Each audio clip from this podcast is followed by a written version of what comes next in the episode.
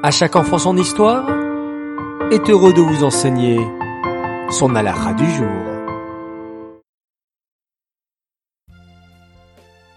Revenons déjà à notre question de jeudi qui était la suivante.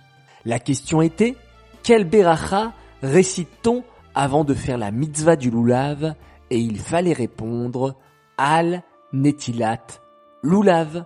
Bravo, vous avez été très nombreux à me donner la bonne réponse. Bravo à tous les participants et bravo à notre grand gagnant, Aviel Ashkenazi. Nous te préparons un joli cadeau. Place maintenant à notre halakha du jour. Écoutez bien. Lors de la fête de Sukkot, nous avons la mitzvah d'être très joyeux.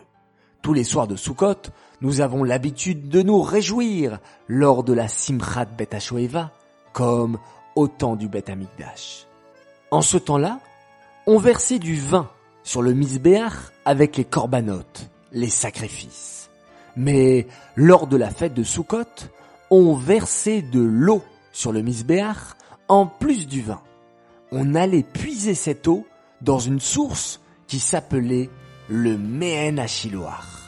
Et lorsqu'on allait puiser l'eau, tout le peuple chantait et dansait avec de la musique et beaucoup de joie, à tel point qu'il est écrit que celui qui n'a pas vu la Simchat Bet HaShoeva au temps du Bet Amikdash n'a jamais vu de vraie joie de sa vie.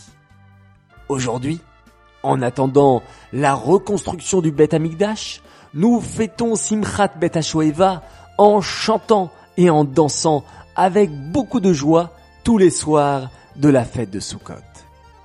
Les enfants, écoutez à présent la question du jour. Que fait-on lors de la Simchat Bet HaShoeva? 1. On récite tout le Télim. 2. On étudie la Torah. Ou bien 3. On chante et on danse avec beaucoup de joie.